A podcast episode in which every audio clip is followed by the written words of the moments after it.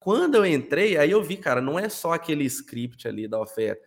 Tem o antes, tem o durante, tem o depois. Essa foi a principal diferença, assim, para mim, que me fez é, conseguir esse resultado, né? Que, pô, fico feliz demais hoje.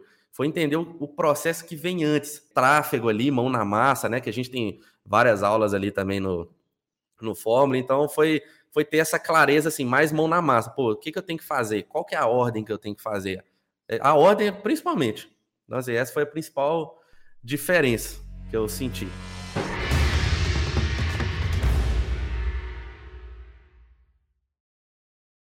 Esse é o podcast Faixa Marrom, uma conversa com alunos e alunas da Fórmula de Lançamento que fizeram 100 mil reais em sete dias, o famigerado 6 em 7. Hoje eu estou falando aqui com o Tiago. Tiago, você está falando de onde? Eu estou falando aqui de Viçosa, Minas Gerais. Eita, Viçosa, terra do doce de leite? Acertei? Terra do doce de leite. Entre outras coisas, né? E, Tiago, em que nicho de mercado você fez o 6 em 7? Isso é, 100 mil reais em sete dias com as técnicas da fórmula de lançamento? Então, eu fiz no nicho de música, né? Mais especificamente ensinando a tocar teclado Show. voltado para o é público você... de igreja. Opa! E como é que você me conheceu? Rapaz, eu. Rapaz, agora eu tenho que lembrar, viu? Porque minha, minha, minha jornada aí nesse digital aí foi uma doideira. Eu comecei, basicamente, aprendi um pouco sobre mercado de afiliados, e aí, quando eu entrei nesse mundo de marketing digital, aí você começou a me perseguir com seus anúncios, né? Que tem tudo a ver. E aí eu comecei a acompanhar. Na época, eu estava descobrindo sobre o digital, questão de afiliados, acabei descobrindo o mercado de outros negócios também, como e-commerce e tudo mais. Só que não era aquilo que eu estava 100% satisfeito. Na verdade, meu sonho sempre foi trabalhar com música. Só que Vira e mexe, eu, eu mesmo desacreditava, também algumas pessoas também desacreditavam, e eu fui tomando outros rumos.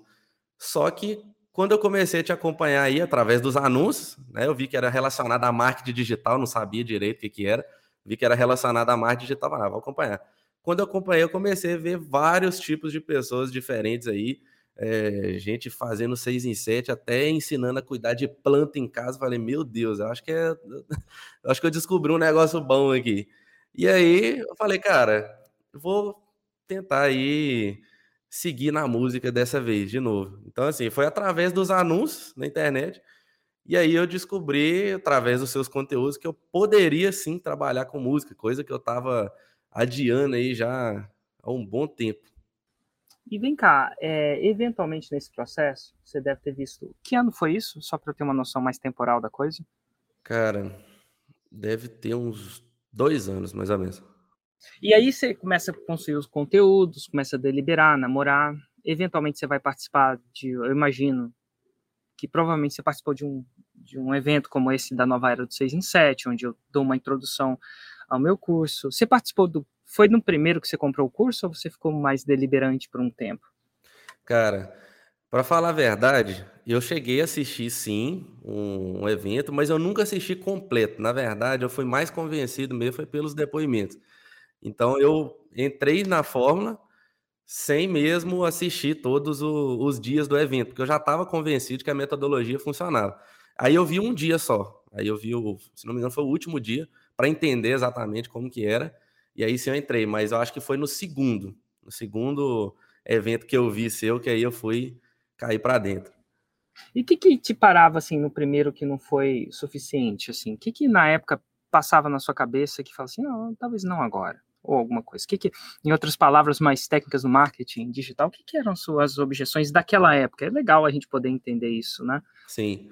Então, é, na época, eu lembro que tinha duas questões. Primeiro, que eu estava tava fazendo um outro treinamento, nem era voltado para essa estratégia de venda, era mais voltado para o perpétuo mesmo. E, e aí eu falei, ah, vou seguir essa metodologia aqui durante um tempo. Mas depois eu vi que eu não ia alcançar aquilo que eu queria.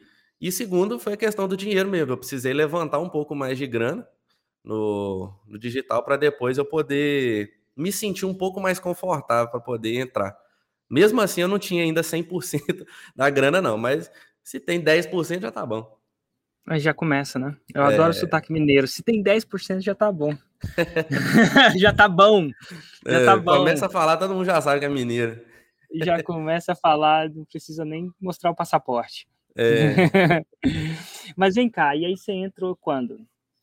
Cara, então, eu, se não me engano, foi em. Comecei a te acompanhar em 2020, mais ali para setembro, mais do meio do ano ali para frente, setembro, outubro, acho, bem no finalzinho, na verdade. E aí eu entrei em fevereiro de 2021. Fevereiro ou janeiro, um desses dois, não lembro ao certo. Show de bola. E aí, como é que. Fevereiro de 2021, cara, é recente. Sim. Recente, ano, ano passado, né? E aí, como é que foi a sua jornada a partir daí? Cara, aí eu entrei no Fórmula. Já foi assim, tudo novo, porque eu acompanhava os seus conteúdos, já estava tendo uma noção. Mas depois que eu entrei no Fórmula, falei, caraca, agora eu sei mesmo. Agora eu estou começando a entender de fato sobre lançamento. Essa era a minha cabeça, você vai entender o que, que aconteceu. Eu estava ali entrando no Fórmula e aí eu comecei a entender sobre o lançamento, porque quando a gente começa a ver os conteúdos, a gente já tem uma noção muito ampla. Só que quando você mergulha de fato, você tem o passo a passo ali, você começa a ver que as coisas, tudo ali faz sentido. E aí eu falei, cara, agora sim faz sentido. E eu coloquei uma meta para mim, falei, dentro de um mês eu tenho que fazer o meu primeiro lançamento. Fui estudando lançamento semente ali e tudo mais. E aí fiz o meu primeiro lançamento. Só que, apesar de ter sido muito bom, no primeiro lançamento teve uma particularidade que foi uma baita falha minha e talvez isso aí tá, traga até aprendizado para quem está assistindo, que foi o seguinte, igual eu te falei, eu estava acompanhando os conteúdos gratuitos, tudo mais, estava tendo uma baita noção, curti, só que quando você mergulha de fato, você vê que o buraco é mais embaixo, tem mais coisa ainda, e tem o passo a passo. Várias lacunas que eu tinha na minha cabeça começaram a ser preenchidas ali quando eu tive acesso ao, ao passo a passo.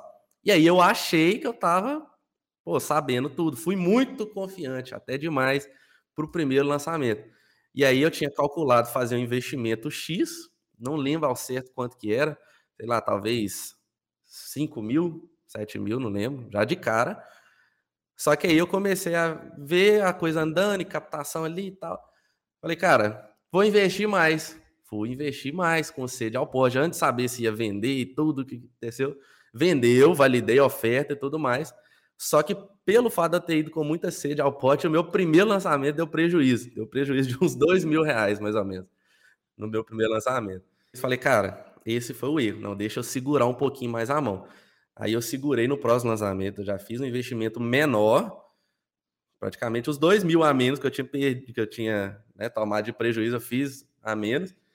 E aí eu falei, cara, eu preciso ajustar outras coisas. Aí eu comecei a ver que não era só colocar grana de qualquer forma, tem toda a parte da estratégia ali, da, da oferta e tudo mais. E aí eu comecei a estudar mais a fundo, eu vi que tinha várias coisas para poder melhorar. Aí sim, aí no segundo lançamento, já teve um resultado expressivo. Já teve um lucrinho ali, legal. E aí, a cada lançamento, fazendo ajuste, ajuste, ajuste, até chegar nesse bendito 6 em 7 aí, Bendito se a gente já tinha. E, e, e, o lançamento foi de 2 mil de prejuízo no começo, né? E aí o segundo, o segundo já, já sobrou alguma coisinha? Ou... Cara, assim, segundo. Cara, se não me engano, o segundo lançamento a gente fez aí uns 9 mil de faturamento. Segundo lançamento. E assim, até chegar aqui, foram. É, cara, acho que foi uns 11 lançamentos até chegar aqui. Então, foi subindo aos pouquinhos, mas desde o segundo, nunca foi menos, sempre foi subindo. Então, foi 9, aí foi indo 13, 15, 20 e poucos, aí 30. Eu lembro que quando a gente saiu da casa do, do, dos 20 ali, foi para o 30, nossa, já foi uma baita alegria, né? E aconteceu durante esse processo muito que você fala também, às vezes a gente colocando muita expectativa no 6 em 7, no 6 em 7, só que, pô, não estava vindo 6 em 7 no início, mas veio 20 mil, veio 30 mil. Falei, cara, pô, que bom. Nunca consegui fazer isso com minhas aulas particulares, pô. É, 30 mil para muita gente é muito, para muita gente é pouco, mas em Viçosa a gente imagina que tem um custo de vida um pouco mais diferente de BH ou que de São Paulo, ou Viçosa 30 mil é dinheiro, né? Pois é, já estava começando a ser uma outra realidade. E aí foi indo 30, aí depois dos 30 mil, a gente chegou a fazer, já, já deu um salto maior, foi 56 mil de faturamento. E aí ficou nessa beirada aí, 58, aí depois 59, por aí. Foi tanto lançamento que eu nem lembro todos exatamente. Só sei que o último antes do 6 em 7, que na verdade foi 6 em 1, a gente fez aí 76 mil. Aí a gente depois fez um, um alinhamento de oferta, de CPL, de geral, de tudo, de captação de anúncios, toda a comunicação desde o início. E aí de cara já deu salto de 76 mil para 128 mil, 513 e 2 centavos. E você lembra quanto. E, e, e, rolou muito montinho, montão. Eu entendo, né? Tipo, que você reinveste um pouco do que você ganha. No começo deu um pequeno prejuízo, mas aí você recuperou, e aí foi alinhando, foi aprendendo a fazer a coisa, descobriu que não é só pisar no acelerador do carro, tem que saber pilotar, tem que saber pilotar, senão você acaba batendo o carro. E você lembra quando você investiu nesse de 128, mais ou menos? Foi exatamente 35 mil, Érica. Total. Eu, pô, 35 mil voltando 128, pô, dá para comprar um carro com a diferença, né? Ah, Sim. dá para dá, dá pra fazer uma boa festa. É, um carro, eu já não sei, depende do carro, né? Hoje em dia depende do carro. Mas eu queria dizer, perguntar para você o seguinte: qual que é, na sua opinião pessoal, não tem certo e errado, é uma opinião pessoal, a diferença da fórmula, do conteúdo de dentro da fórmula, para o conteúdo gratuito que hoje eu publico? O que, que você vê como diferente num contexto de fazer 6 em 7? Porque muita gente fala que assim, eu vou fazer só, ah, eu vou ver só as podcasts do 6 em 7, eu acho que é o suficiente, eu acho que eu já entendi a parada. E eu acho que às vezes é difícil para mim dar uma perspectiva de quanto é diferente, porque eu estou muito inserido nesse mercado. Eu fui o cara que gravou boa parte daquilo, então a gente fica meio. E eu estou enviesado, né? Porque eu ganho dinheiro vendendo curso. Então, mas eu queria uma opinião mais sincera sua, de verdade mesmo, sem, sem problema mesmo, não. É você falar o que, que é para você a diferença do conteúdo do, do treinamento versus o conteúdo gratuito. Cara, é, hoje, quando eu vou conversar com algumas pessoas, ainda mais que em Viçosa, né? Assim, é muito difícil achar gente que que está inserido nesse mercado. E eu vejo que, aos poucos, um me faz uma pergunta: Ah, Tiago, o que, que você trabalha? Por que, que é lançamento e tal? Eu explico, e antes, depois que eu explico o que, que é, eu vejo que as pessoas, quando começam a consumir conteúdos gratuitos nesse sentido, né? Eu até falo para te acompanhar, pô, acompanha o Eric lá eu vejo que eles têm uma noção muito rasa da coisa. Eles acham que fazer lançamento é, ou isso eu achava, tá? É, ou é você fazer uma live ao vivo, você vender algum produto, ou você fazer uma sequência de lives, né? Uma live no caso do lançamento semente, uma sequência de lives de CPL no caso do lançamento clássico, por exemplo, né? Então eu tinha essa visão. Você começa a entender, pô, precisa de ter uma ordem ali de gatilhos mentais, você precisa de ter oferta e tudo, só que você não, não entende muito bem a ordem nem a, a profundidade da coisa, porque é muito mais estratégico que simplesmente você pegar e fazer uma, uma sequência de lives ou uma live. Então, essa foi a principal diferença. Eu lembro que, inclusive, eu cheguei a fazer é, uma tentativa de lançamento, não com o produto que eu tenho hoje, com, com uma da, das. Eu não sei se foi uma live, acho que foi um corte de uma live, até que você estava com um casal de. Acho que eles trabalhavam na, no mercado de, de casamento, era sobre divórcio, você estava construindo um, script, um, um script de uma oferta com eles. Você é, deve lembrar. mercado, eu acho que ela, ela aquela, eu, eu me lembro muito bem. Eu fiz uma sequência sobre oferta irresistível com um casal e ela ensina nossa, é complicado, mas vamos lá. É um nicho do nicho, do, então, é relacionamento, mulheres, que foram traídas. Nossa, é bem específico, né? É, bem específico, né? Tipo aquela música Deslizes, do Fagner. Mas enfim, ela ensina ela reconstruir um casamento após pós traição. E, enfim, traição do homem, né? Nem, é, enfim, aí a gente estava construindo esse script junto. Imagina como é que deve ter sido. É um nicho do nicho do nicho do nicho, né? Mas é. E assim, nessa, nessa live eu já peguei várias sacadas. E quando eu tive, por exemplo, que quando eu vi essa live aí, eu já vi, cara, existe uma sequência e tudo mais, me deu uma noção maior de que que era. Só que quando eu entrei, aí eu vi, cara, não é só aquele script ali da oferta. Tem o antes, tem o durante, tem o depois. Tem, acho que a preparação, por exemplo, é, antes do lançamento, talvez seja até maior do que durante o período ali, ou do evento, ou até mesmo do, do lançamento. E essa foi a principal diferença, assim, para mim, que me fez é, conseguir esse resultado, né? Que, pô, fico feliz demais hoje. Foi entender o, o processo que vem antes, com mais clareza, mais profundidade com relação aos conteúdos, é, a captação de leads, a investimento na prática, é, tráfego ali, mão na massa, né? Que a gente tem várias aulas ali também no, no Fórmula, então foi, foi ter essa clareza, assim, mais mão na massa. Pô, o que, que eu tenho que fazer? Qual que é a ordem que eu tenho que fazer? É, a ordem, principalmente. Então, assim, essa foi a principal diferença que eu senti. Que massa. E ó, se você me permitir nessas lives, eu estou convidando pessoas da audiência para participar e fazer perguntas para você, principalmente, e talvez para mim. É, você se importa de eu chamar uma galera que queira participar e, e fazer essa parada? Não, fica à vontade. Se eu puder Uai, ajudar. Vamos lá. Uai, então vamos lá. Uai, vamos então vamos embora. Olá, Guilherme. Tudo bom? É Guilherme o seu nome? Ô, sou o Guilherme. Tudo bem, Érico? Tudo bem. Você fala de onde? Eu sou de Monte Sião, Minas Gerais. Uai, ah, mineira. Eu sou um quase mineiro porque minha família vem de Minas, mas eu nasci, acabei nascendo em Brasília. E Guilherme, qual a pergunta que você tem para o Thiago? Cara, eu queria saber qual foi maior, a maior dificuldade que você enfrentou no seu lançamento de semente. Nossa, excelente, excelente pergunta, Thiago. Excelente, é, perdão, excelente pergunta, Guilherme. Qual, qual Pode responder? Pode, por favor. Cara, a minha maior dificuldade, é, e eu acredito que foi, assim, você fazer, pô, o lançamento semente é o primeiro lançamento. Então você vai no escuro. A maior dificuldade é a questão de, pô, será que eu vou retornar meu investimento?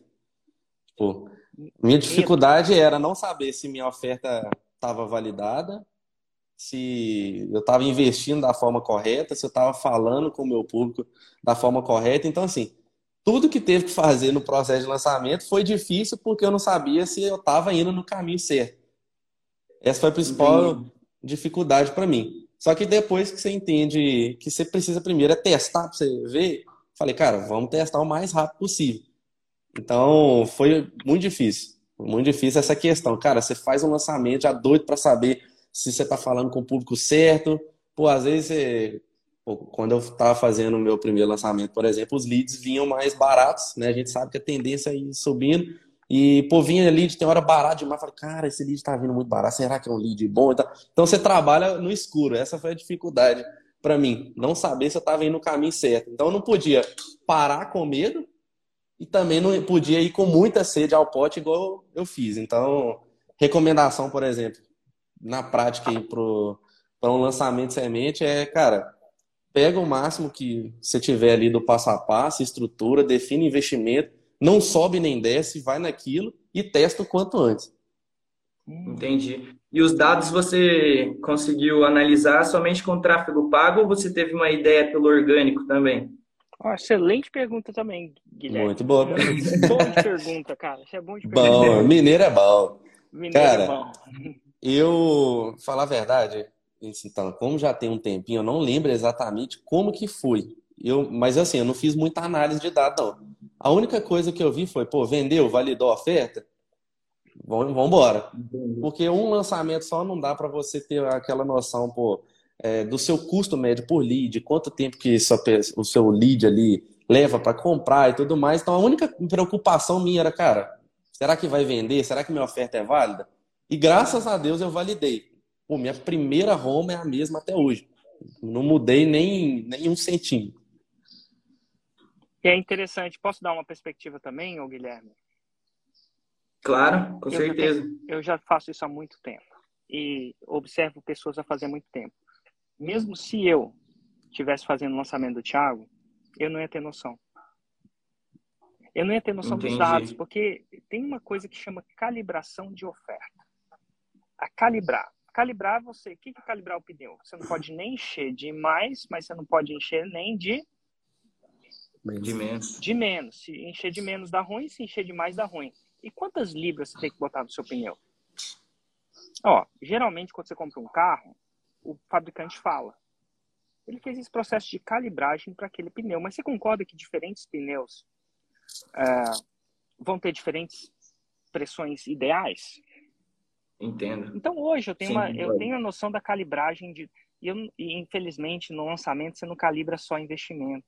Porque investimento é que a pessoa sabe o que é o que está na ponta do iceberg. A pessoa, você, você calibra conteúdo, você calibra Roma, você calibra distribuição, você calibra aquecimento, você calibra é, lançamento em si, né, os três ou um vídeo só, você calibra é uma calibragem que a gente chama de múltiplas variáveis. Uhum. E essa uhum. calibragem, quando a gente sabe disso, a gente começa. São diferentes públicos, né? São diferentes públicos. É, no Mundo FL, que foi um evento que eu fiz para alunos é, online, eu mostrei para uhum. eles uma calibragem que eu estava tentando começar a calibrar isso para o TikTok. Então, eu sempre investi muito no Instagram, onde a gente está falando aqui, no Facebook também, mas eu nunca tive a calibragem do TikTok. Você concorda que a galera do TikTok é uma galera diferente do. Sim, claro. Então, então até. O pensamento, a maneira de agir ali dentro é outra, né? É outra. Então, até eu, depois da muito faixa preta, tive que começar do zero a calibrar aquilo para o TikTok, para calibrar aquilo para aquela audiência. Quanto que eu pago numa lead do TikTok? Quanto que eu não pago? É uma lead mais jovem, não é mais jovem? Ela vem mais superficial, porque o TikTok é mais superficial, né? Então ninguém vê uma live dessas no TikTok. Então tem um nível de consciência diferente. Então essa calibragem acontece, mas se você segue o passo a passo, eu vou falar assim, eu vou te ensinar a calibrar. Como é que você testa? Como é que, que você olha depois? O que, que você tem que observar? Como é que você corrige? O que, que você tem que olhar? Eventualmente vai demorar um, dois ou mais lançamentos para você começar a calibrar. Só que é o seguinte, quando você calibra, você tem esses dados. E quando vocês têm esses dados, com, com juízo, você vai aumentando a calibragem. E aí eu aumentei Entendo. a calibragem desde o meu 6 em 7 até onde eu estou hoje. E agora o, o Thiago é uma calibragem de múltiplas variáveis. Vai funcionar no nicho de. Eu acho que de ontem foi do nicho de agronegócio que eu entrevistei. Ele passou pela mesma calibragem. Então, aí vai acontecendo essa calibração. E a gente acredita que é sempre só botar dinheiro. Quem tem dinheiro faz. Não é. É tipo assim, você tem uma bomba mais forte, você acertou a calibragem do seu pneu? Não. Como aconteceu, o próprio Thiago fala que bem abertamente, generosamente, ele errou a calibragem no primeiro lançamento. A gente até fala, vai com calma, vai com calma. Não precisa Sim. botar 400 libras no pneu de uma vez. Uhum. Dá, coloca, coloca 20 e dá uma andadinha coloca 30 e dá uma andadinha. Mas às vezes a gente fica ansioso, com a palavra é ansioso, né? Sim. Vai sentindo essa calibragem. já aceitar de primeira, né? É. Mas ó, você fez duas perguntas muito boas. A gente respondeu essas perguntas? Sim, claro. Tem mais alguma? A gente está aqui para te ajudar nesse processo. Olha, tipo assim, é, no, é o Tiago, né? Que ele chama, né? Isso, Isso Tiago, Tiago Macedo. No seu caso, você era o expert ou, ou não? Então, eu comecei fazendo tudo sozinho.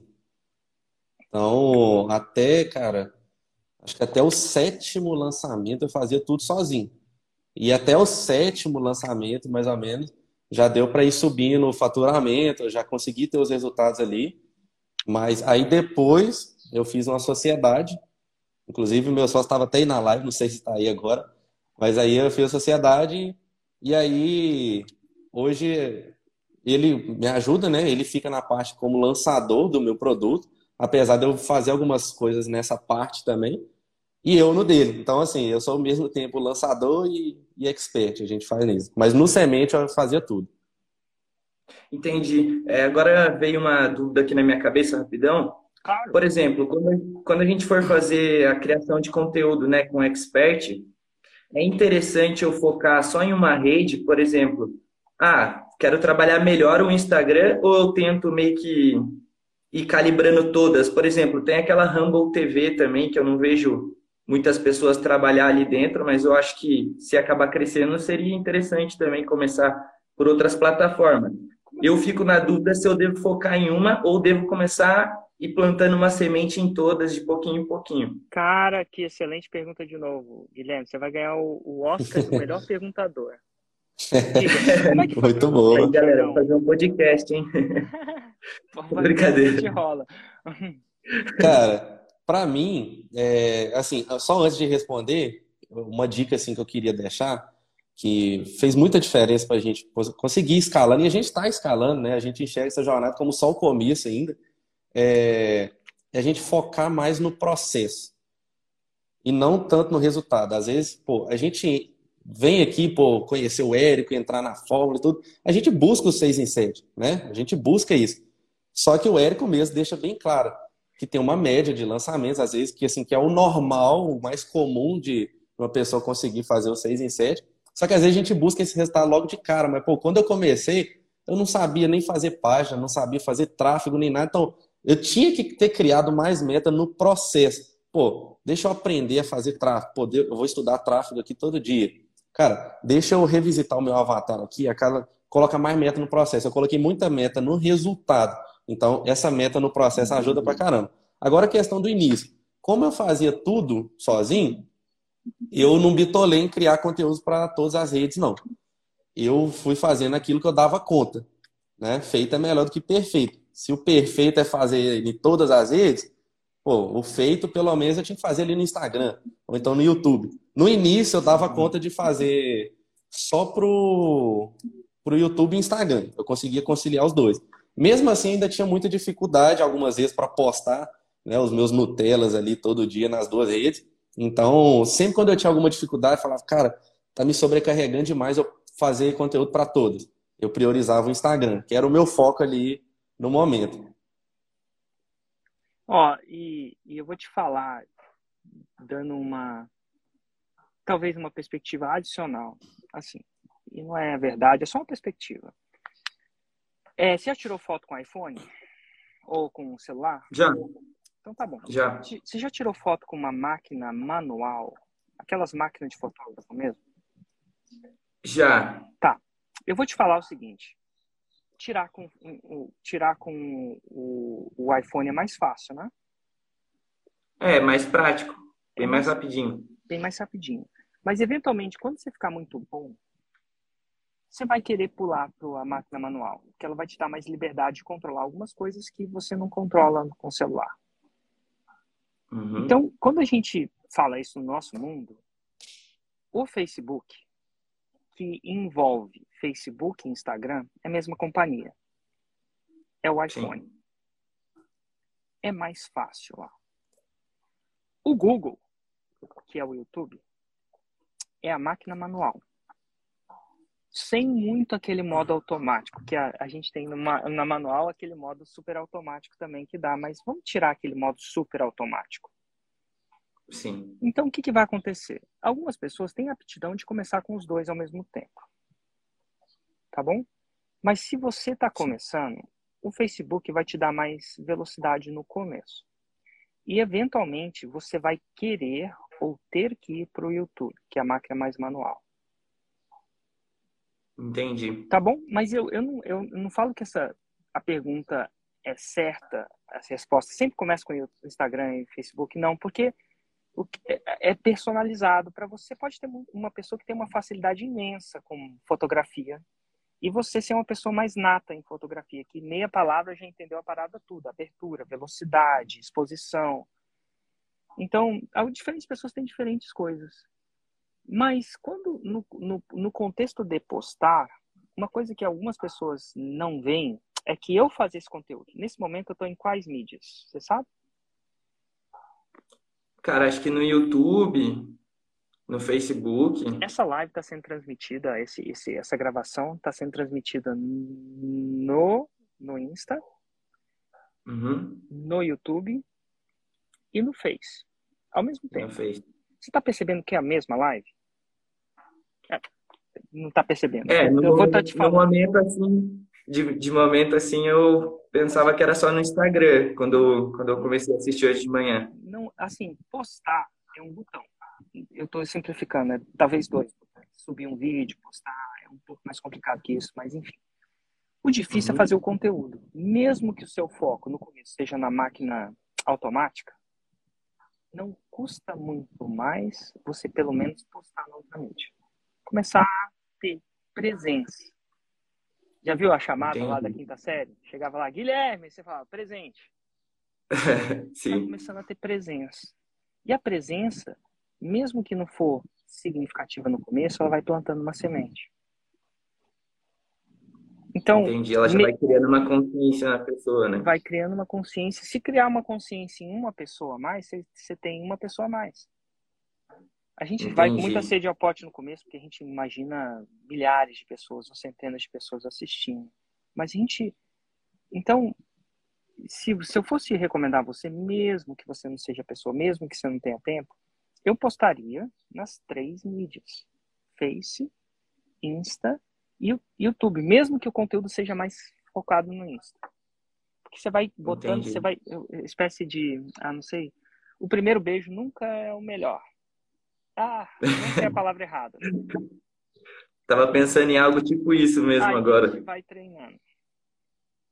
Né? Entendi. E eu sei que essa live tem pessoas menores de idade, então não vou nem entrar nos assuntos mais, mais adultos da coisa. O que eu quero dizer é que o treino, a prática, traz uma certa, uma certa segurança. Então, a gente no Entendi. primeiro beijo era extremamente, não sei você, mas eu no meu primeiro beijo fui extremamente inseguro estava insegurando, inseguro, inseguro. Será que está dando certo? Será que não está dando certo? Ai, meu Deus, eu estava mais na minha cabeça do que no beijo. Mas às vezes, quando a gente continua beijando, beijando, beijando por muito tempo, a gente começa a ficar mais seguro. Então, mesmo nesse primeiro começo, eu, eu, eu considero que você vai lá e mete o pezinho na água lá, mesmo que não seja o seu ganha-pão. Para você, quando chegar a hora de ser o seu ganha-pão, você já não é a primeira vez. Não é nem a segunda, nem a terceira, nem a quarta. E aí você vai perdendo essa insegurança. Eventualmente, você vai voltar. E isso que o Thiago falou, cara, é tão real que o feito é melhor que? Que o perfeito? Até no primeiro beijo. Entendi. Tem gente que fica esperando, estudando para dar o primeiro beijo, muitas vezes. E por mais que você estude beijar, você nunca vai entender o que é beijar sem sem praticar, né? Sem praticar, não que você fique praticando aí, tá? Mas, enfim. É, eu acho que tem muitas coisas que só vêm com a prática nesse processo. Apesar de, se você quiser ver vídeos de YouTube de como beijar, você vai, você vai ter um primeiro beijo menos complicado, mas nunca vai substituir a prática. E, ó, eu fiz o exemplo do beijo, eu podia ter dado o exemplo da natação. Pode, estuda 20 livros de natação mas começa a botar o pezinho na água. Nem que você não esteja nadando de corpo inteiro em todo a mar aberto alguma coisa assim, mas o pezinho na água vai te, vai tirar um pouco dessa insegurança. E aí vai te dar velocidade. Então, acho que no começo, assim, como eu não tenho fórmula, né? Eu fico um pouco com receio de colocar o pé na água, sabe? Então é isso que eu preciso quebrar dentro da minha cabeça ainda. É, Talvez sim. Tá bom? Talvez essa Não, seja legal. uma das coisas que você queira tirar dessa live. Sim. É, foi, foi muito bom para mim, porque, tipo, acompanho você já faz uns anos já que eu vejo vídeos no YouTube, lives aí. Fico sempre na sede, assim, de entrar no Fórmula e acabo não entrando, não sei porquê. E o que que, assim, olhando para você, fazendo uma autoanálise, o que que te causa essa insegurança? Para criar conteúdo ou para entrar no Fórmula? Para entrar. Cara, eu acho que é mais a questão financeira, que eu acabo não entrando sempre, porque como eu ajudo aqui em casa a pagar algumas coisas, e é, por, sei lá, namorada também acaba dando um gasto assim, eu acabo não, não entrando, sabe? Ó, a gente precisa Mas é um pouco de é um, é um, pouco é um pouco tipo de desleixo meu mesmo de não estar tá juntando uma grana para isso assim. Entendi. Mas, é, tirando isso, eu super entraria. Eu acho muito, muito bacana. Total, é sempre... É eu sempre... acompanho o Leandrinho também, eu acho bem legal lá, o Ladeira. Ah, total, Ladeirinha. Então tá bom, assim, tem alguma coisa que você gostaria de falar que te ajudaria a ficar menos inseguro? Ou você, não, você já tem, cara, eu vou ficar inseguro mesmo e vou continuar deliberando e tá tudo bem? Então, tipo assim, eu fico meio com receio sobre meus equipamentos, assim, na verdade, de criar conteúdo. Eu não tenho muito problema, assim, entrar em uma live, falar e tal. Eu só fico meio, tipo assim, é, é o que o Thiago falou, né? Eu acho, do, do é melhor fazer do que... Quer que eu te mostre os meus agora? Pode ser, eu acho. eventualmente, depois de ter ficado muito tempo nisso, eu tenho assim um estúdio lá em Brasília e tal, mas eu estou fazendo isso agora, então isso está acontecendo ao vivo. Eu estou falando de um celular que você também tá, a qualidade nem então, é um iPhone 12, mas podia ser 11. O celular, 12 por 13, por 11 não é mais aquela coisa que era antes, né? Diferente. É, eu tô com uhum. um computador, vou te mostrar. Tá vendo? Esse aqui, ó, eu não gastei dinheiro nem com suporte. Esse aqui é o o menu aqui do Rancho do Peixe. Se quiser tirar uma legal. foto saber o que, que se come aqui, você pode. Aí eu botei aqui em cima. Eu estou usando um microfone. Esse microfone é meio, meio adição, assim. Nem sempre usei. Tá bom? Uhum. Mas, enfim, é, é uma adição mais complicada. E tem um laptop, que no caso é Mac, mas podia ser PC, não tem muito erro não. Eu sou um cara mais, gosto de Mac, é um pouco mais caro, mas enfim. É, ele tem. Você tem um celular? Posso eu, eu dar uma dica aí? Uai, é... Thiago, dá uma dica aí pro mineiro conterrâneo. Uai, negócio é o seguinte. Uai, cara, aqui, aqui, olha que você vê. Esse lance aí, é... só para mim entender qual que é o seu é o seu nicho, o que, que você ensina, você já tem alguma coisa assim nesse sentido ou não? Hum, então, eu trabalho com tráfego local certo? Eu faço anúncios para empresas da minha região. Uhum. E fora isso também, eu vivo meio que fazendo network com o pessoal. Aí, por exemplo, tipo, você faz um website, eu arrumo um cliente para você e tento tirar uma grana em cima, entendeu? Beleza. Que eu faço... Show. É, eu fico meio caçando, assim, essas coisas. O que, que eu perguntei? Porque, por exemplo, é, talvez tenha alguém do, do, nicho de música aí, ou algo que talvez se identifique. Eu ensino teclado, né? No meu caso aqui hoje, eu tenho uma câmera em cima, eu tenho uma webcam que fica aqui de cima do teclado, e aí eu preciso de uma estrutura um pouco melhor para ficar do jeito que eu quero. Só que no início eu também não conseguia ter tudo isso. A primeira, o primeiro conteúdo que eu fiz era só o celular, na época não era nem o iPhone, era o Moto G que ficava travando as olhas. então tinha é. o Moto G e eu era doido para ter uma câmera que ficasse em cima do teclado para pegar minhas mãos, mas como não tinha, eu usava aqueles tecladinho virtual que fica só aparecendo na tela as teclas. Só mostrava o que eu apertava, não mostrava como que eram os meus dedos. E, cara, uma parada que me ajudou muito com essa questão foi o seguinte. É... A gente não... A gente, naturalmente, a gente já tende a se comparar com as pessoas. Principalmente se está em algum mesmo mercado que a gente. Então, o que, que eu fiz, cara? eu parei de seguir todo mundo. Isso aqui é uma coisa minha, tá? Se alguém achar que é válido aderir isso aí, mas eu parei de seguir todo mundo do meu nicho porque eu precisava focar em mim. Eu via um cara fazendo pô, uma baita de uma live com a câmera top, com um tecladão top, um baita equipamento, com uma qualidade de áudio muito boa. Eu não tinha nenhum na tela. Minha, meu primeiro curso foi só com áudio do celular, tudo, tudo. E aí, quando eu fui olhando só para mim, eu comecei a ver, cara, eu posso melhorar nisso aqui. Então eu ia melhorar um, um tiquinho ali, né? Como diz os meninos. Aí depois eu ia, pô, melhorava o microfone quando eu podia. E aos poucos, porque senão eu olhava para quem estava aqui e eu estava aqui, falava, pô, a jornada até aqui é muito longa. Mas eu olhava só para o próximo degrau, pô, à medida que eu for fazendo, ah, eu consigo comprar um microfonezinho melhor. Aí eu vou indo, aí vai indo. É igual o Eric falou a questão da, do iPhone e da, da câmera, né? Uma hora vai, você vai querer a câmera. Uma hora você vai querer ter um equipamento melhor. Mas você não vai chegar lá sem você, pelo menos, subir um degrauzinho.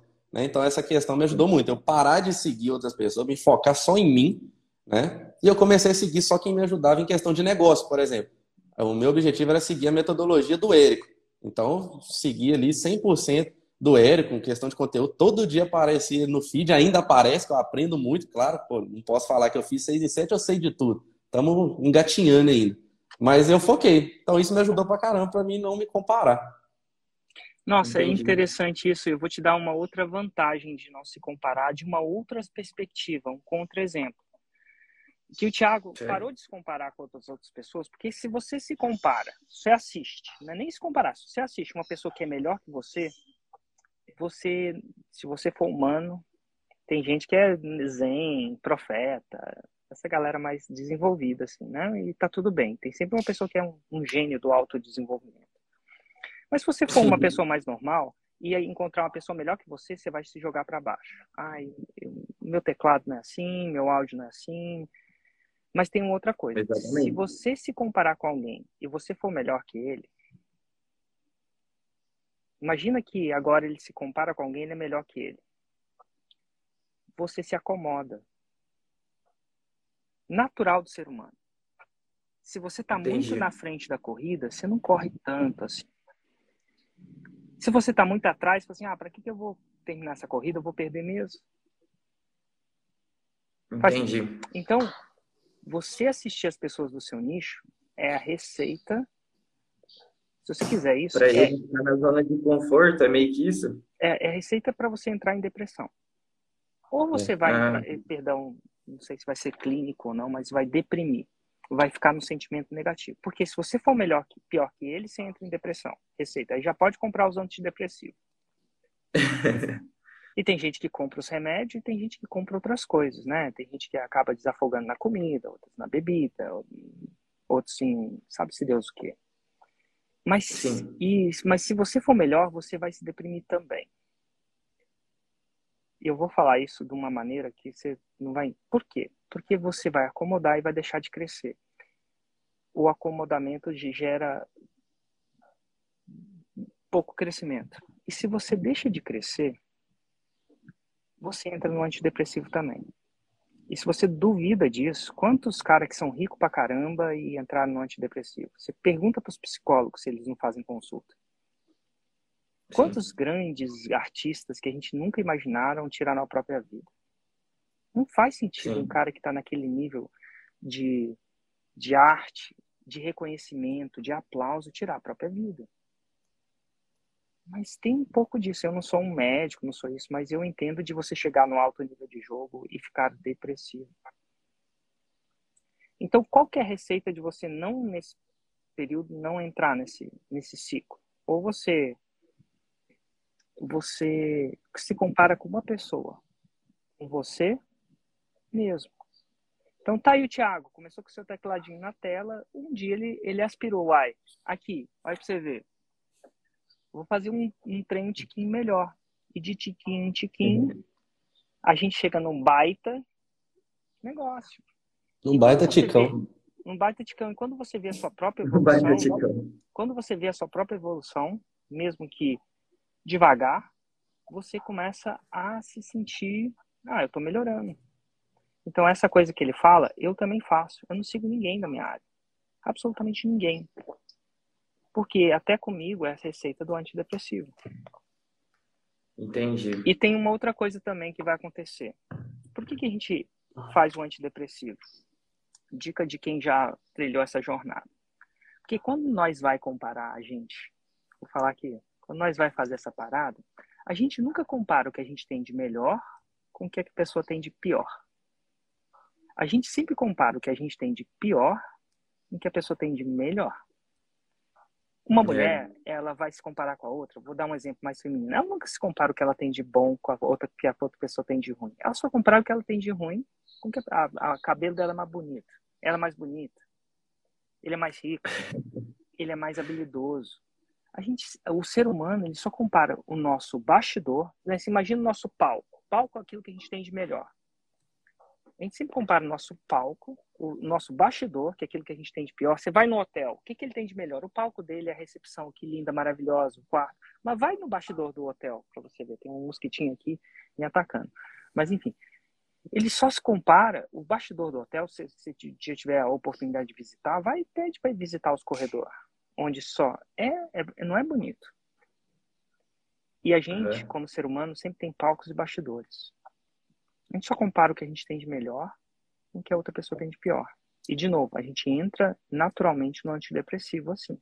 Nos mais clínicos, para alguém que é mais agudo, e nos menos clínicos. E a receita do, de você começar é você. O, o que os olhos não vê, o coração não não sente? Não sente. Então, a, não ser que, a, a não ser que você seja muito iluminado, tá? Meio que resumindo assim, eu tenho que ser meu próprio espelho, então. Seria é, isso ou não? É exata. Um, em outras palavras, eu expressaria: você tem que procurar começar. Uhum. Tem que. Vai ser difícil, vai ser arriscado. Se você quer correr risco nenhum, aí você tem que passar num concurso público. Você corre o risco de não passar, uhum. mas depois você não corre risco nenhum. Eu acho isso, meus pais dois são funcionário público. Mas o empreendedorismo Sim. tem uma grande luz no fim do túnel. Milionário financeiro, milionário é, em impacto, milionário em, geograficamente, em liberdade. Mas não Sim. tem como você fazer isso sem correr riscos comedidos. Porque se você quer risco nenhum, aí você tem que escolher uma outra categoria de ganha-pão. A CLT. Sim, um CLT. A CLT, ou talvez o extremo da segurança da CLT, que seja a CLT para um órgão público, que foi o que meus pais fizeram. Eu não culpo eles por isso. A gente precisa muito de funcionários públicos, né? Senão a gente não tem passaporte, não tem polícia, Sim. não tem segurança, não tem saúde, né? Não tem essas coisas mais básicas. Mas não tem como você quebrar, fazer um omelete sem quebrar alguns padrões? Ovos. Tenta fazer um omelete sem quebrar nenhum ovo. Ah, tá. Entendi. Não tem é como. real. Então tem aqui você vai ter que ter uma caminhar, relação. Né? Você vai ter que ter uma relação com risco mais comedido. E eu não estou falando de você ser um, um louco. Mas de vez em quando você vai ter que arriscar. Arriscar seu tempo, arriscar seu tesouro. Porque se você não arriscar, você vai ficar na mesma praça.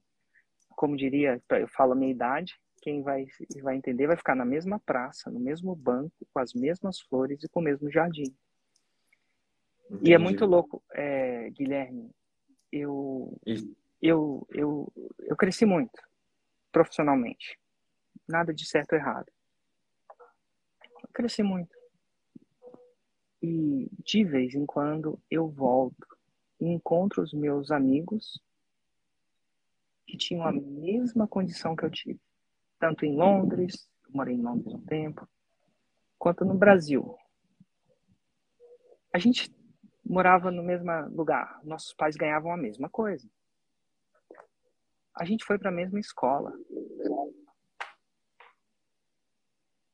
A gente, muitos deles são casados e têm a mesma quantidade de filhos que eu tenho. A gente só não casou com a mesma mulher, mas para muitos deles, as próprias mulheres são parecidas também. Nada de errado.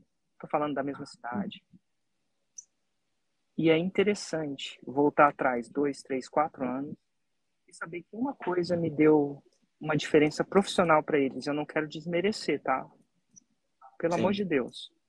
Não é essa a intenção da live. Mas o que é difere os homens dos meninos é um duas colheres de coragem. E eu não estou falando coragem sem visão, não. Mas duas colheres de coragem. Uma pitada de visão, que é isso que você está tendo, você já tem isso, você já viu. Mas a coragem vai diferir o que você vai ganhar lá na frente.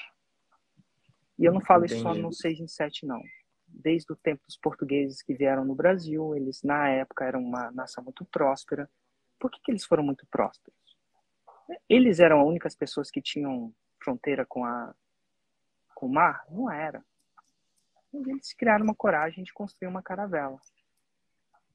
E com a caravela, eventualmente descobriram o Brasil e outras terras isso elevou a competitividade deles do que os outros caras que também tinham vista. Eles não são o maior país, mas eles tinham vista para o mar. Muita gente tinha vista para o mar. E às Sim. vezes a gente precisa, como empreendedor, entender que não tem como sem coragem. E a coragem não é a ausência de medo eu acho que eles sentiam medo também porque eles são seres humanos. E no caso deles era muito mais corajoso do que a gente é, né? Porque aí a vida deles estava em jogo, literal, né? Já pensou assim, eu voltava da caravela? Meu Deus. Mas quem não era corajoso ficava velejando só perto da costa. Porque qualquer coisa. Então, assim, é uma meditação para você, uma reflexão. Meditação talvez não seja a palavra mais correta. Uma reflexão. Coragem coragem. E eu acho que vai ser difícil sem a coragem. Porque sem a coragem é só quando tudo estiver alinhado, quando o dinheiro estiver na conta, quando o tempo estiver na conta. E esse dia geralmente não chega. E é por isso que algumas pessoas estão vivendo essa vida e a maioria não está. Porque a coragem não é uma coisa típica. É atípico. É atípico. Porque a gente tem mais medo do que coragem, porque a gente quer sobreviver. O seu medo vai te deixar vivo. Você, vai, você não vai morrer. Você vai continuar pagando os boletos do jeito que você está pagando, eventualmente ajudando em casa, como você mesmo disse. Mas a coragem vai te deixar um ponto fora da curva. Você quer sair da curva. Para você sair da curva, você tem que fazer alguma coisa do que aqueles que saem da curva têm. Sem exagero, tá bom? Sim. Você não pode ir para o ataque com tudo, senão você deixa ninguém na defesa. Mas ficar na defesa o tempo inteiro não ganha campeonato. Entendi. É isso que eu te digo, não ganha campeonato. A coragem é um elemento, é uma pitada que é menos técnica e extremamente importante nesse jogo do empreendedorismo. E tem uma luz no fim do túnel. Mas Entendi. você tem que entrar. Ficar no... só na defesa não vai me, me tirar do lugar, né? Não, você, Entendi. Aqueles, né, o, o, a gente tem que. E, e a gente fala aqui, Thiago, não sei. Existe uma coisa que a gente é desproporcional. Não estou falando de você ficar só no ataque também, não. Isso não ajuda jogo nenhum. A gente teve até um pouco de vivência aqui. Mas o extremo Sim. da defesa é isso. Vou esperar estar tá tudo alinhado. Eu vou esperar todos os sinais estar tá verde para começar a andar eles não ficam verde na vida real todos ao mesmo tempo. Dinheiro, tempo, apoio, isso não vai acontecer, não vai acontecer. Eu acho que você pode até esperar, mas eu não acredito que vai acontecer. E se acontecer, for muita sorte. Você quer deixar a sua vida nas mãos da sorte? Pois é. É, então, uma reflexão. Genial. É tipo também você estava falando que não é muito bom chegar atacando logo de, tipo, usar todos, todo o seu ataque de uma vez. Foi mais ou menos o que acabou acontecendo com o Thiago no começo do lançamento dele. Será? Será é. que ele quis atacar demais e acabou tendo um prejuízo? É, eu acho que foi isso, né? Sim. Foi um pouco de ansiedade, apesar de, eh, eh, a gente recomendar diferente, mas a gente não, a gente pode e esse lance cavalo, cavalo é... não pode forçar a beber, né? É interessante esse lance aí que, que você falou, Érico, porque nessa, nesse momento, por exemplo, eu fui pro ataque, só que eu precisava ter tido uma defesa ali. Só que já teve momentos, por exemplo, de eu fazer investimento, depois que já tinha mais coisas alinhadas, né? E eu senti que eu precisava fazer o um investimento um pouquinho maior, que eu não tinha, assim, toda a grana no bolso.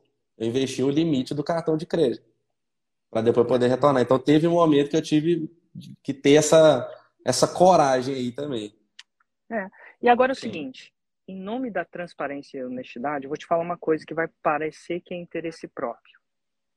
Tá bom? Mas a gente está aqui num ambiente mais livre, então você sincero e honesto com você. Se eu investir em alguma coisa, se eu tivesse no seu negócio, investisse em alguma coisa numa jornada, a primeira grana que eu investiria era no GPS. Se você economizar no GPS, você vai bater muita cabeça. E o GPS não é garantia que vai sair tudo perfeito. Mas você na minha opinião, se fosse eu, você vai se perder muito mais. E se perder aqui é tempo e dinheiro. Então, tem umas coisas que o barato sai caro na vida. Sim. Quem nunca fez uma coisa que pagou mais barato e, e queria ter mais caro? E tem coisas que o caro sai barato. Às vezes o barato sai caro. E tem coisas que o barato sai, o caro sai barato. Uma coisa que você pagou caro num carro, você assim, cara, esse carro era mais caro, mas saiu barato. Ah, sabe-se Deus por quê? Porque ele, enfim, não me deixou na mão. Ou... Porque deu menos manutenção. Era caro, mas coisa era boa, valeu a pena. Então, o que separa os homens dos meninos é decidir o que, que é barato e o que, que é caro. E o que, que é caro e o que, que é barato não necessariamente é o preço absoluto. Eu acho que GPS é barato. Mas tem gente que vai achar que é caro. Porque ele só pensa na coisa num contexto de sair o dinheiro é caro.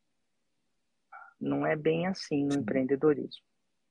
Quantas vezes a gente não contratou um funcionário quem é empreendedor sabe disso. Quantas vezes a gente não pagou mais barato no funcionário, pagou mais, a gente não paga para funcionário, tá, gente? Não é mais desmerecimento, não. A gente contratou, fez um contrato de trabalho. Um cara que era bem baratinho e saiu bem mais caro para a gente. O que, que é? Porque deixou o faturamento. Então, na minha opinião, vai parecer, vai parecer interesse próprio, tá? Mas se, se eu tivesse uma jornada primeira grana, eu compraria um GPS. Sim. E no caso do GPS do 6 em 7, é a fórmula. Sim. Então, fica ligado disso. Às vezes o caro sai barato, em tempo, ou em dinheiro, ou nos dois, ou às vezes o barato sai caro. Mas eu não posso fazer essa decisão por você, na verdade, né? Porque eu não tenho todas as variáveis. Só você sabe quanto você ganha, quanto você paga de boleto em casa, quais são as consequências do seu erro. E a gente se, geralmente calcula quais são as consequências se der errado. Mas eu te pergunto, quais são as consequências se der certo? Qual, máximo, é. qual que é o máximo que eu posso perder? Ah, sei lá, dois mil reais, dez mil reais. Qual que é o máximo que eu posso ganhar?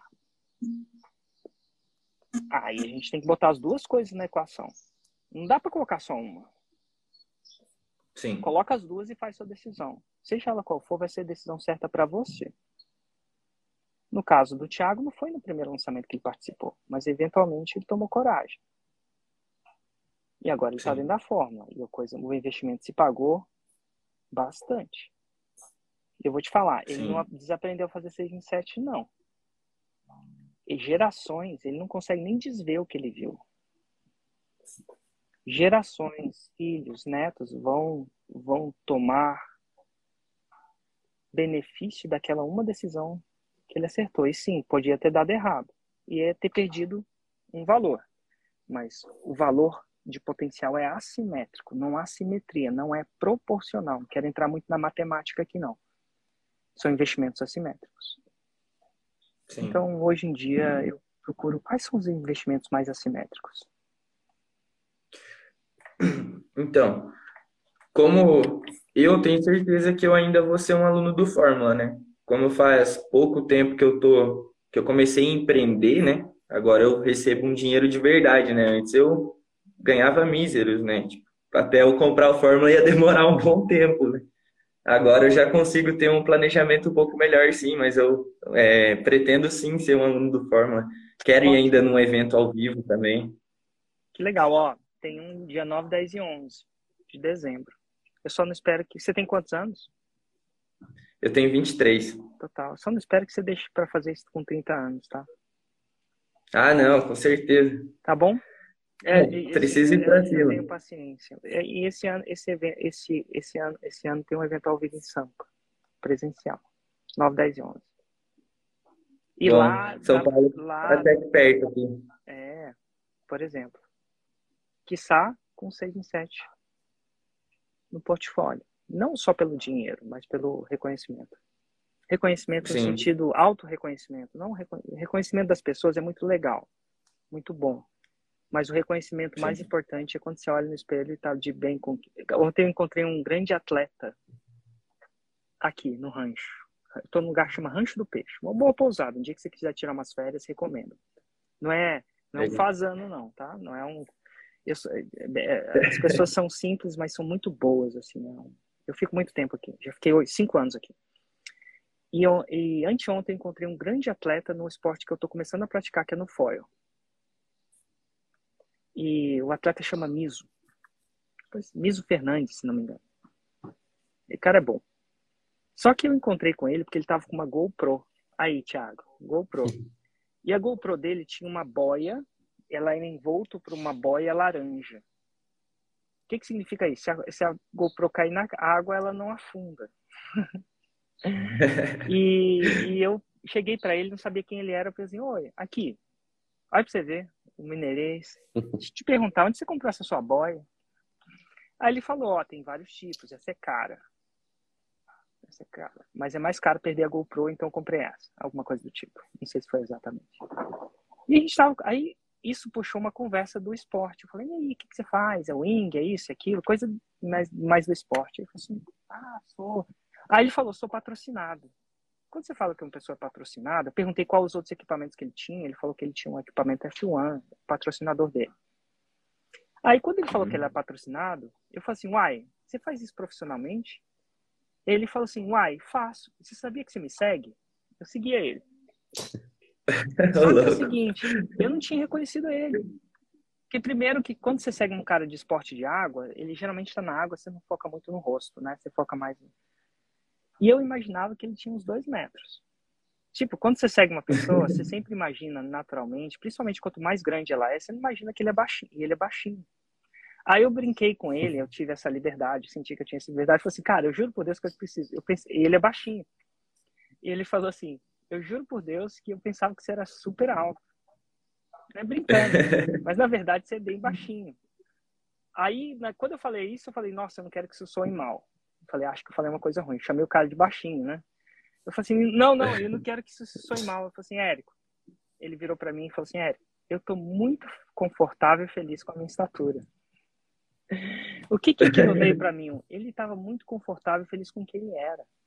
E mesmo essa brincadeira não foi uma brincadeira que machucou ele.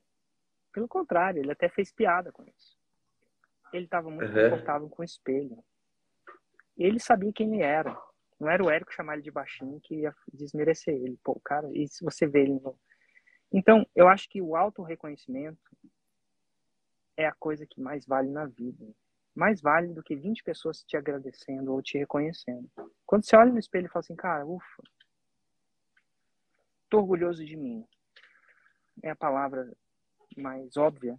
Tô orgulhoso de mim. E eu acredito que o 6 em 7 te traz isso. Tô orgulhoso de mim. Pô, cheguei lá. E as pessoas podem até te chamar que é muito, que é pouco. Eu falei, talvez seja pouco lá em São Paulo. Lá em Viçosa. Tô orgulhoso de mim. E melhor, estou orgulhoso de mim sem vender minha integridade, sem cortar caminho, ajudando um monte de gente. Assim, às vezes tem um monte de hater que vai tacar-lhe a falar um monte. Até porque falar até papagaio fala, né? É. Falar até papagaio falar é fácil. Postar um comentário ácido. Cara, falar até hoje ontem eu vi um papagaio, até papagaio fala. Mas toda vez que eles me postam, eu falo assim, uai, aqui. Muito bem. Eu estou fazendo o meu trabalho, grãozinho a grãozinho, 6 em 7 a 6 em 7, aluno a aluno. Então, esse auto-reconhecimento é uma coisa que é muito massa. De você não sentir uma mola encolhida. É o, que, é o que eu sentia no banco. Nada de errado com isso. Ganhava dinheiro. Mas eu falo, cara, será que a vida é isso? Eu acho que eu tenho tanto potencial. Ah, sem querer desmerecer, eu ser modesto demais ou egocêntrico demais, falei, ah, eu não quero, eu não quero passar minha vida pensando nisso. Então, esse reconhecimento é muito massa. E quem sabe dia 10 de dezembro a gente tem a chance de reconhecer isso para você. Vai ser difícil. Sim. Porque não vai ser difícil porque tecnicamente é difícil. Vai ser difícil porque dá medo.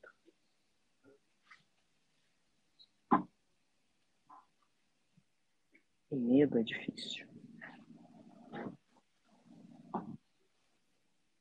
Mas era isso que eu queria falar, tá bom? Sim. E Guilherme, eu queria agradecer demais você participar. Você ganhou o Oscar das perguntas mais legais e mais inteligentes dessa série agora. Obrigado, hein, Eric. Não sei se alguém vai. Obrigado aí também, viu, Thiago? Valeu, espero ter ajudado. É, e é, é quando você pergunta, você contribui muito para mim, para o Thiago e para as pessoas que estão assistindo, que a dúvida deles pode ser a sua dúvida é a dúvida deles também, de alguns deles, pelo menos. Tá bom? Chique. Obrigadão aí pela oportunidade. Valeu, hein, galera, que está assistindo aí também. Continue acompanhando o Érico aí, já segue o Thiago também. Ah, show de Abraço bola. aí para todo Obrigado, mundo. Guilherme. E Fui. Tiagão, queria começar, terminar. A gente falou de vários erros da jornada. Sim. Né? Você falou do erro de investir mais, e com muita sede ao pote, de não caminhar o caminho mais, com mais, sem exagerar, né? Sem exageros. existe algum erro que você acredita que quem entrar na próxima turma da Fórmula, não é nem para convencer eles de entrarem, mas assim, existe algum outro erro que você, cara, eu chuto que eles vão cometer esse erro? que você acha, alucina, delibera, mesmo errando, mesmo errando o erro, uhum. o que, que você acha que a galera vai errar? Que não é. seja o investir, não seja o que você já falou, né? De investir um Sim. pouco de. Cara, aí eu acho que essa pergunta foi mais difícil que a do menino, eu esqueci o nome. Ah, o Guilherme. É, vai ganhar um Oscar aí também. É, rapaz, eu, eu errei tanto e ainda. A gente sempre erra e acerta, né? Mas eu acho que uma parada muito, é muito comum nesse início é o erro de não fazer mesmo. A gente, igual ele estava falando, né? A questão de, às vezes, de querer ter tudo perfeito, né? A gente estava falando isso, tudo perfeito para poder fazer as coisas e a gente, principalmente no mundo das redes sociais, a gente sabe que na vida real é diferente. Né? Aqui ninguém vai mostrar o lado ruim. E as pessoas tendem a se comparar com o melhor lado da, das pessoas, né? E não com elas mesmas. Então é o erro de não fazer. Cara, vai entrar, vai, pô, vai seguir o passo a passo, pega e faz, e pega e faz um pouquinho de cada vez. Muitas pessoas, eu acredito que vão querer assistir tudo, vai querer saber de tudo para depois querer começar, vai querer ter uma, o melhor cenário para poder fazer as coisas e, na verdade, o melhor cenário ele não existe, né? A gente vai construindo um cenário um pouco melhor à medida que a gente vai fazendo. Então, é, eu acho que se eu posso deixar algo assim que fez diferença para mim, que eu acredito que vai fazer diferença para essas pessoas, é aplicar o mais rápido possível. Excelente. Vamos lá, ficamos com essa com esse insight final dos vários que já teve. Eu queria te agradecer demais, Thiago, pelo seu tempo, disponibilidade, humildade, transparência, por que não dizer isso, né, honestidade, e dizer que esse é só o começo. Obrigado demais por essa participação no podcast 6 em 7. Eu que agradeço, Hélio. Foi um prazer estar aqui. Inclusive, quando eu entrei na, na Fórmula, né, na verdade, antes mesmo de entrar, quando eu participei é, de eventos, via suas lives, eu já visualizava esse dia aqui. A gente fazendo Nossa, um podcast junto. Então, que massa poder, poder concretizar isso aqui que já estava na minha mente há mais de um ano. Assistiu tantos que se tornou um. Aí, ó. Olha pra você ver. Olha pra você ver. Abraço, Tiagão. Valeu. Tchau, tchau. Abraço.